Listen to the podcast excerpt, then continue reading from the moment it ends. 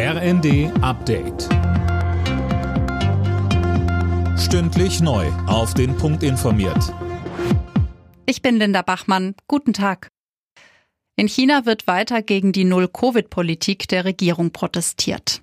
Unter anderem in der Hauptstadt Peking, aber auch in Shanghai oder Wuhan sind wieder Menschen auf die Straße gegangen. Mehr von Dirk Jostes. Immer öfter geht es dabei auch um Rufe nach einem Rücktritt von Präsident Xi. Es sind die größten Proteste seit Jahrzehnten. Sicherheitskräfte gehen dabei hart gegen die Demonstrierenden vor.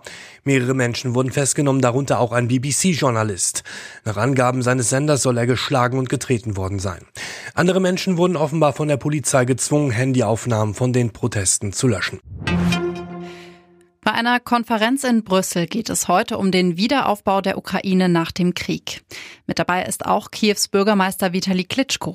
Am Wochenende sind erneut ukrainische Städte Ziel russischer Angriffe gewesen. Teile des Landes haben weiter keinen oder nur zeitweise Strom.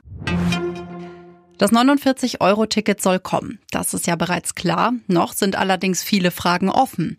Im Kasten morgen treffen sich ja die Verkehrsminister und im Vorfeld der Runde stehen ja auch einige Forderungen rund um den 9-Euro-Ticket-Nachfolger im Raum. Ja, der Betriebsrat der Deutschen Bahn etwa fürchtet, dass die Länder Bus- und Bahnlinien einstellen könnten, sollten auf sie zusätzliche Kosten zukommen.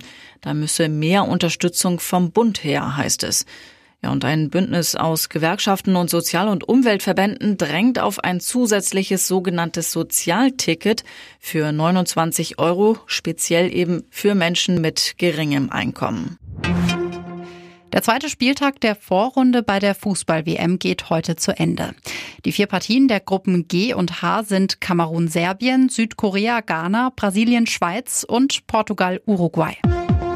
Alle Nachrichten auf rnd.de